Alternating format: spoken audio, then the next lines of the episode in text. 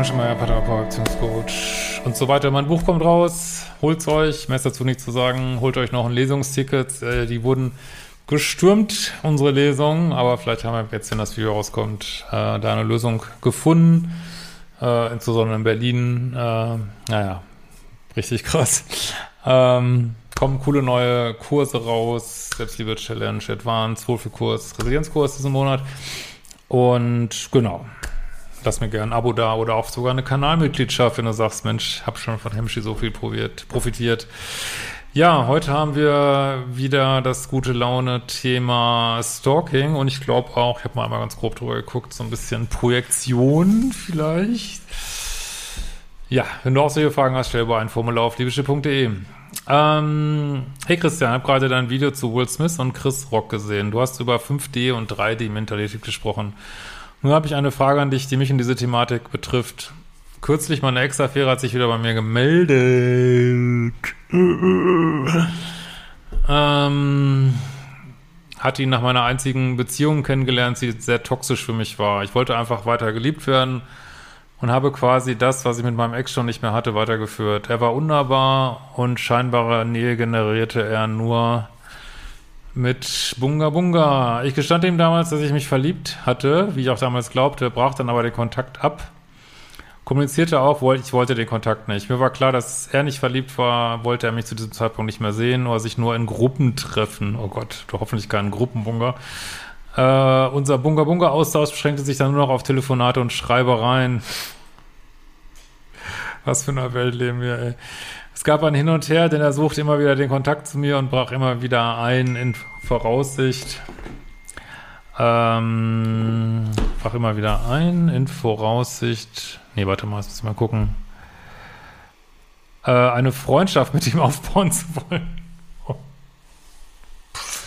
Freundschaft zu einem aus einer toxischen Affäre, das ist immer eine richtig gute Idee.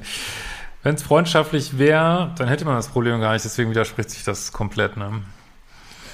Ähm, irgendwann gingen mir die Augen auf, als er sagte, ich solle ihn nicht stalken, während sich bei ihm offenbar etwas mit einer Frau anbandelte. Wir waren über Social Media verbunden. Heute ist mir bewusst, was ich da zugelassen hatte und die stetig über meine Grenzen gegangen war. Ihm kam das vor mehr als gelegen, hatte er doch nun die eine Frau, die er liebte und eine, mit der er weiter sexuellen Austausch hatte, über die er sich erheben konnte.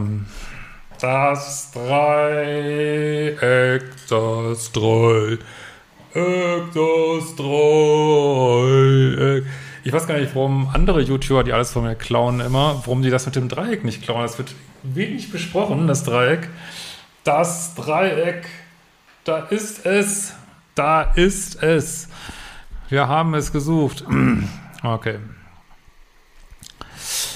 Ähm...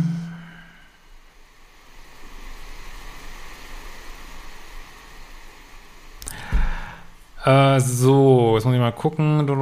Es war mir irgendwie bewusst, der Stalking-Vorwurf setzte dem Ganzen die Krone auf und markierte für mich ein Ende. Ich sagte ihm, dass ich nun endgültig keinen Kontakt mehr zu ihm wolle. Ja, das darfst du natürlich nicht, ne? Ist ja klar. Das Dreieck darf nicht keine Ecke verlieren, ne? Ähm, er kontaktierte mich weiter. Gute Anja ignorierte ich seine Nachrichten, hatte gemerkt, dass mir äh, diese Nachrichten die alle Vierteljahre hereinflatterten, in denen er mich nach meinem Wohlbefinden befragte. Ja, es geht, worum es geht, ist uns ja allen klar, denke ich. Einfach nicht gut taten und ich blockierte ihn über alle möglichen Kanäle. Ein halbes Jahr später hatten wir nun keinen Kontakt, bis er sich kürzlich über eine neue Nummer das ist Stalking. Das ist immer so geil, wenn Leute einem was vorwerfen, was sie selber machen. Das ist Stalking. Ja. Äh, erst rief er mich an, bin ich rangegangen und schrieb. Er schrieb wieder unterschwellig respektlos, kleine ironische Witze. Ja, ich, das ist einfach eine Grenzüberschreitung. Ne? Ähm, gut, ich meine, natürlich gibt es da eine Grenze. Ne? Natürlich kann man jemand anschreiben, weiß, wie man wirklich irgendwas Relevantes zu sagen hat, dass ich wirklich entschuldigen möchte oder ich weiß nicht, was kann man natürlich auch nochmal schreiben, aber das ist ja alles nicht der Fall. Ne? Und und irgendwann ist es halt Stalking. Ich meine, das ich bin jetzt kein Stalking-Experte, wo da jetzt genau der Übergang ist, aber also wenn du schon überall blockiert hast und er sucht sich eine neue Nummer und ruft dich an, ist eigentlich Stalking, ne? Hm, ich spürte, wie Ärger in mir aufstieg. Er hatte wieder einfach meine Grenzen nicht eingehalten. Schrieb ihm, dass ich ihn doch blockiert hatte. Was der neuliche Kontakt solle. Er fragte, ob ich denn vergessen könne, ob ich, ob ich denn nicht vergessen könne. Nö, hat seine Chance gehabt. Natürlich kannst du nicht vergessen. Äh, diese Verschiebung machte mich sehr wütend. Ich weiß sicherlich, dass ich noch nicht so recht in meiner Mitte bin.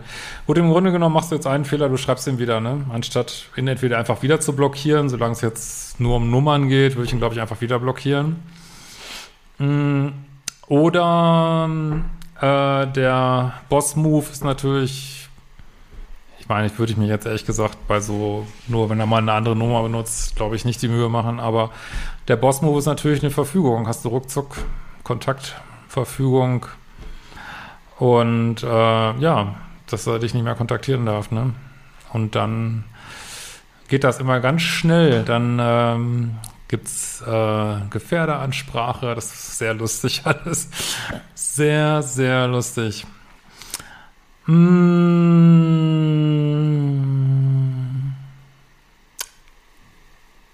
Oft hadere ich noch mit mir, wie ich richtig meine Grenzen setze. Ja, und dafür ist er da und du lernst es jetzt, ne? Das müssen wir alle lernen, muss ich auch lernen. Und es gibt so eine Regel, die wird hier auch so gelten, glaube ich, dass man das immer möglichst wenig Aufwand machen sollte. Jetzt wäre, glaube ich, eine Verfügung, wäre ein hoher Aufwand. Ähm, also ich glaube, das Beste wäre jetzt hier gewesen, ihm nicht zurückzuschreiben, sondern einfach weiter ähm, sofort wieder zu blockieren, so, ne? Und klar, wenn er sich dann fünf Nummern sucht, ich meine, dann ist es sowieso klar, dass es Stalking ist. Dann eine Verfügung. Meine, ich bin jetzt kein äh, offensichtlich äh, Psychologe und nichts anderes. Und aber es gibt dann halt so diesen zivilrechtlichen Rahmen. Das kriegt man relativ leicht. Kontaktverfügung. Und dann gibt es eben das strafrechtliche. Das heißt dann Nachstellung. Das ist schon da muss man schon ordentliches ansammeln. Das vermute mal, dass das noch keine Nachstellung wäre hier.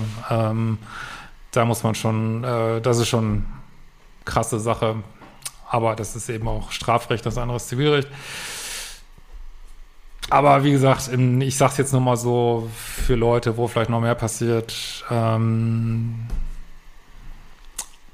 aber wie gesagt, dadurch, dass du überhaupt reagierst und zurückschreibst, gibst du dem Ganzen leider wieder Futter, so, ne? Äh, Miss der auch klar ist, der Grund daran liegt, weil ich über Jahre zugelassen habe, dass man über meine Grenzen geht. Dies hatte ich erst meinem Ex-Freund gestattet, meine Affäre noch Teil meines damaligen Umfelds. Trotzdem weiß ich nicht, ob meine Reaktion so richtig war. Ja, also möglichst wenig Aufwand, möglichst trocken, möglichst kurz. Ich meine, es ist alles gut jetzt. Ich würde halt jetzt blockieren. Aber schreib ihm nicht, dass du ihn blockierst oder so. Mach's einfach, ne? Schreib ihm einfach nicht schreiben, gar nicht. Der ist tot für dich, ne? Ist, stell dir vor, das ist irgendwie so ein Zombie, Zombie, zack, schnell blockieren, dann wird es auch nicht zurückschreiben. Ne? Ist jetzt Spaß, sagt das nur so für dich. Ist natürlich wertvoller Mensch, aber äh, so muss man, also das ist so das Mindset, ne? Ähm, ich glaube fest an Karma. Ja, Gott, ich würde auch gern fest dran glauben, aber irgendwie funktioniert das nicht ganz so, wie man immer denkt, glaube ich. Aber sicherlich ist was dran an Karma, dass wenn man sich natürlich immer bestimmten Energien umgibt, die einen irgendwann selber äh, mal zurückkommen zu einem. Das ist sicherlich so, ja. Unter einem Kreislauf mit Ursache-Wirkungsprinzip. Ja, da glaube ich eigentlich auch dran. Ich weiß sicher, dass die Frau, mit der er sich damals etwas anbarte, seine Freundin ist. Und er kontaktiert mich immer wieder. Ja, guck mal, hast du alles richtig gemacht, dass du dich von ihm getrennt hast. Antworte ihm, er soll sich verpissen. Nee, lass das. Einfach blockieren, ne? Und wenn er es nicht tue, würde ich mal mit seiner Freundin sprechen müssen. Eigentlich ist das ja schon eine Art Machtmissbrauch, ihn mit seinen Kontaktersuchen zu bedrohen. Nö, das ist kein Machtmissbrauch. nee, nee, nee, nee. Das ist, das ist immer so pluspolig ist, dann denkt man immer, alles ist Machtmissbrauch und Nee, du musst dich in dieser Kackwelt, die, die wir ja manchmal haben, musst dich einfach zur Wehr setzen, ne? sonst wirst du einfach übergemördert, ne? Und ja, ich sag da gleich noch was zu. Und es fühlte sich irgendwie an, als habe ich mich mit ihm in sein Boot gesetzt. Okay, also ich finde es eigentlich gar nicht so schlecht, weil du hast es ja nicht gemacht, du hast ja nicht angerufen, du hast es ja nur angedroht. Und die Frage ist immer, was ist der kürzeste Weg, dass er dich nicht mehr kontaktiert? Und da kann durchaus sein, dass das jetzt hier der kürzeste Weg ist. Und das ist dein Ziel und das ist dein verdammtes Recht, ihn davon abzubringen, dass er dich nicht mehr kontaktiert. Und da hast du auch keinen, keine Macht missbraucht oder irgendwie sowas. Das sind so typische, ich kenne sowas, dann äh, man, man hat einfach mit, teilweise wirklich einfach mit Arschlöchern zu tun. Das ist einfach so.